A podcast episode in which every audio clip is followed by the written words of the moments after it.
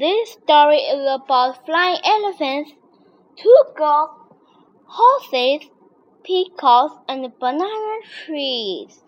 Once upon a time, elephants could fly. They flew everywhere. They flew high in the sky and down to the ground. They even looped the loop. Sometimes the girls flew on their back, but no elephants were noticed. They yelled and come like roast. These had horses shook below them. They flew into trees and smashed them.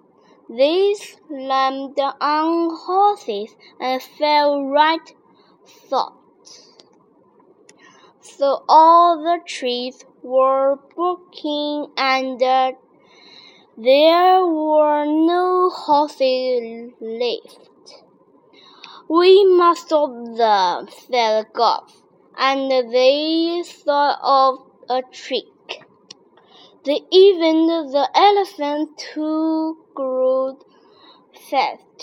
The elephants ate and ate.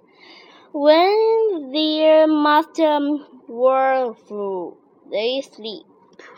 The gods took away their wings. They gave them to the peacock and banana trees.